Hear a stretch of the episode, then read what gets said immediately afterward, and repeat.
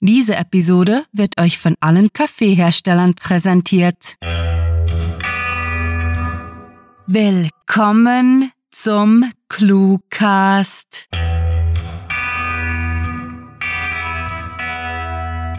Wenn ihr mehr Cluewriting erleben wollt, schaut auf unseren Social Media Seiten vorbei und abonniert den Newsletter auf cluewriting.de, um stets auf dem Laufenden zu bleiben.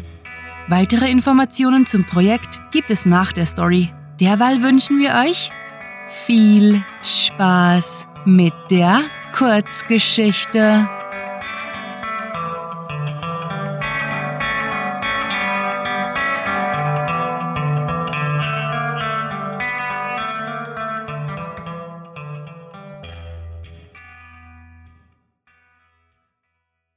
Nummer 61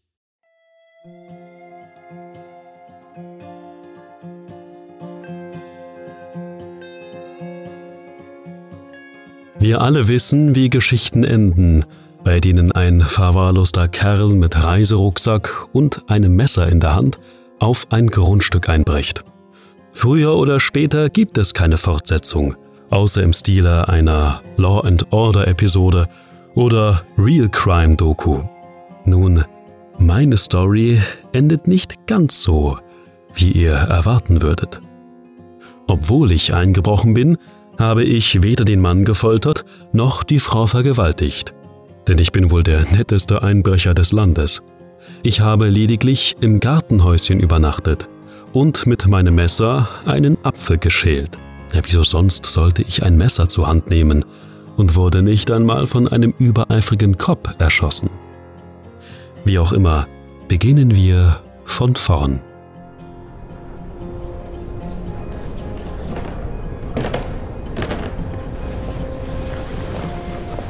Erschöpft breitete Thomas seinen Schlafsack auf dem hölzernen Boden aus, welcher in einem teuren Anwesen im schicksten Vorort der Stadt lag.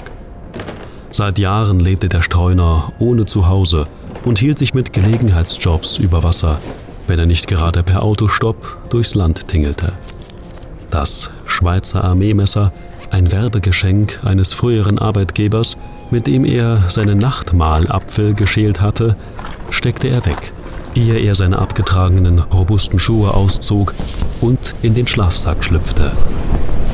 Der Herbstwind rüttelte an dem kleinen Gartenhäuschen und der Streuner hätte alles gegeben, um sich an ein warmes Heizungsrohr zu kuscheln.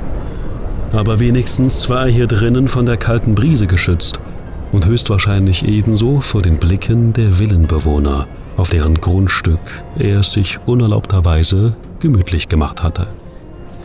Wer spazierte bei dem Wetter schon durch das dünne Wäldchen bis hin zur Außenmauer?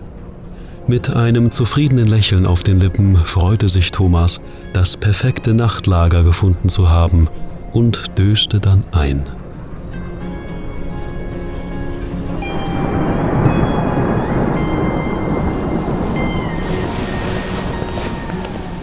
Der Mitdreißiger hatte keine Ahnung, wieso er aufgewacht war. Verwirrt schüttelte er den Kopf und sah auf seine Uhr, nur um sich zu erinnern, die Batterien waren seit mehreren Wochen tot. Mittlerweile prasselten schwere Regentropfen auf das Dach und vor dem Fenster herrschte komplette Dunkelheit. Es musste mitten in der Nacht sein.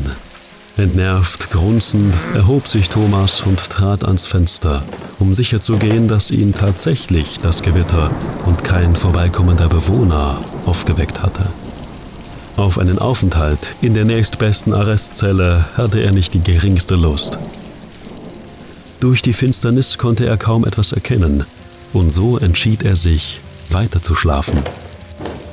Was er auch gehört hatte, es war offenbar kein Mensch gewesen. Vielleicht ein Käuzchen, vielleicht der Sturm oder der Schlag traf Thomas unvorbereitet und hart auf den Hinterkopf. Er verlor sofort das Bewusstsein.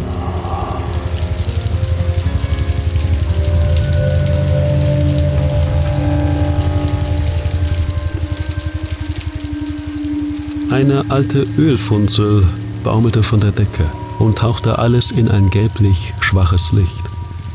Und der Erwachende brauchte lange, um sich zurechtzufinden.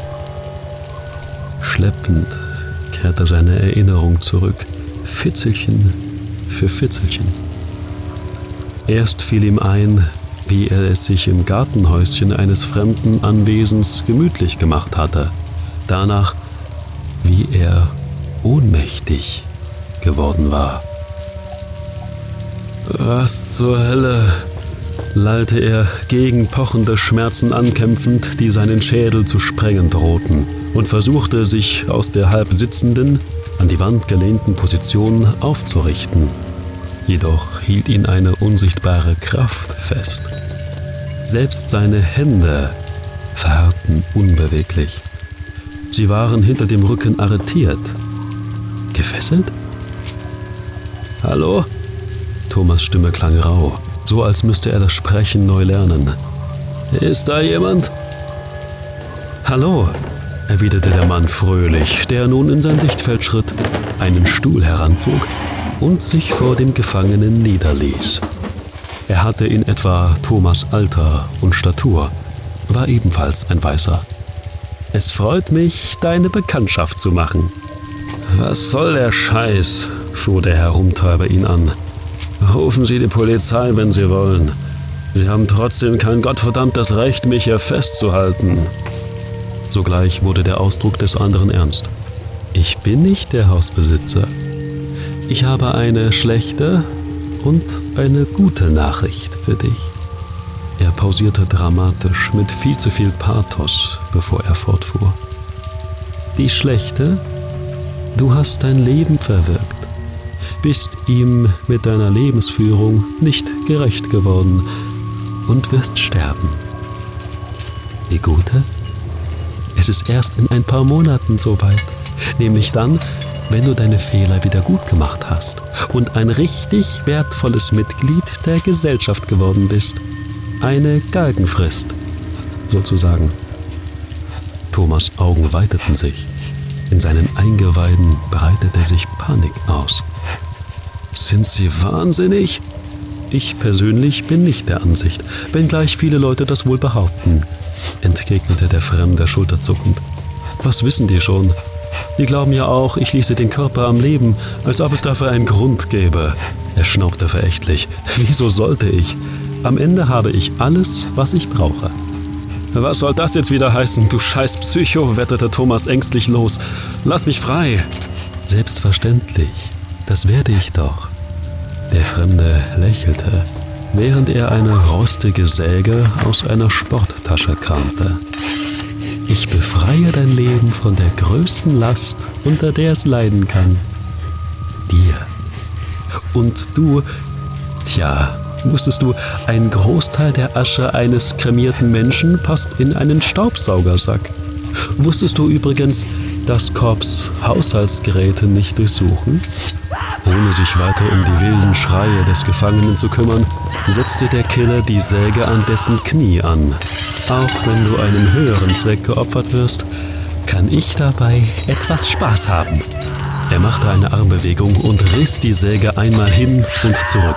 Dumpfe Zacken fraßen sich in die leicht gerötete Haut des Knies, begleitet von gepeinigtem Winseln des Todgeweihten.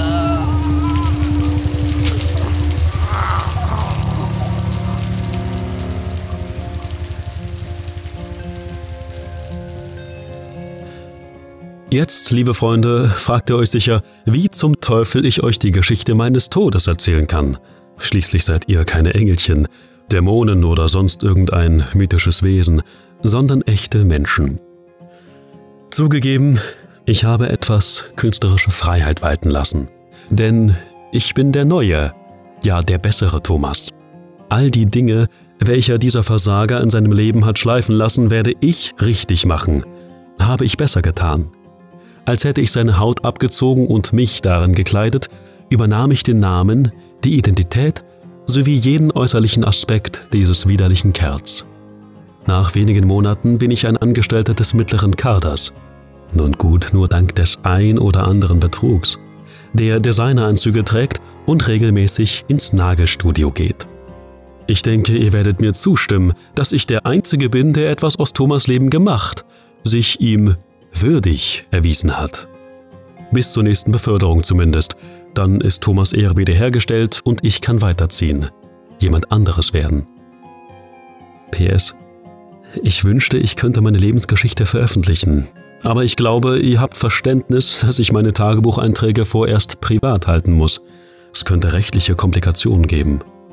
Sollte ich je gefasst werden, sieht die Sache natürlich ganz anders aus. Bis dahin suche ich mir weiterhin Leute, deren Leben es verdient hat, richtig gelebt zu werden. Im Moment habe ich ein Auge auf den Obdachlosen an der Straßenkreuzung, zwei Blocks westlich vom Büro geworfen. Vermutlich wird er meine Nummer 62.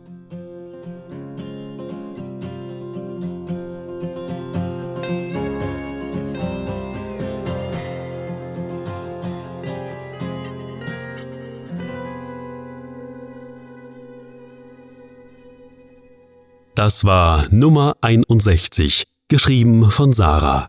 Für euch gelesen hat Clemens Weichert. Diese Kurzgeschichte spielte am vorgegebenen Setting Gartenhäuschen und beinhaltete die Clues Fortsetzung, Heizungsrohr, Werbegeschenk, Nagelstudio und Staubsaugersack. Na, hat euch die heutige Kurzgeschichte gefallen? Wir hoffen es und möchten euch nun einladen, mehr über unser Projekt zu erfahren. Wir wissen, dass ihr den Cluecast überall hört. Auch da, wo eine App praktischer ist als ein Browser. Darum findet ihr unsere Hörgeschichten nicht nur auf unserer Website, sondern ebenso in praktischen Playlists auf iTunes, Stitcher, TuneIn und YouTube, wo wir euren Besuch und einen Klick auf Subscribe händeklatschend feiern. Bei uns kommen ebenfalls Schreiberlinge auf ihre Kosten. Einerseits gibt es bei uns megalotastische Mitmachaktionen wie die ClueWriting Challenges und andererseits ist es äußerst lohnenswert, sich unseren Dank zu sichern. Wir möchten uns megalotastisch bei unseren Patreon-Fans bedanken, die sich für unsere Arbeit und euer Literaturvergnügen einsetzen. Möchtet ihr hier namentlich verewigt oder als Gastautor eingeladen werden? Habt ihr Lust auf exklusive Kurzgeschichten und viele Überraschungen aus dem Hause ClueWriting? Kein Problem. Auf patreon.com slash cluewriting erfahrt ihr, wie ihr euch und uns eine literarisch famose Zeit gönnt. Und kennt ihr bereits unsere Sprecher, die euch die Hörgeschichten taufrisch in die Gehörgänge liefern? Besucht diese Helden des Cluecast auf cluewriting.de und vergesst nicht, dem Echo ihrer Stimmen zu folgen. Damit sind wir auch schon am Ende der heutigen Episode angelangt, wollen euch aber noch rasch dazu einladen, uns auf YouTube und iTunes zu abonnieren, damit ihr keine künftige Folge verpasst. Mit fantastiliardischem Dank fürs Zuhören und den besten Wünschen. Eure Cluecaster.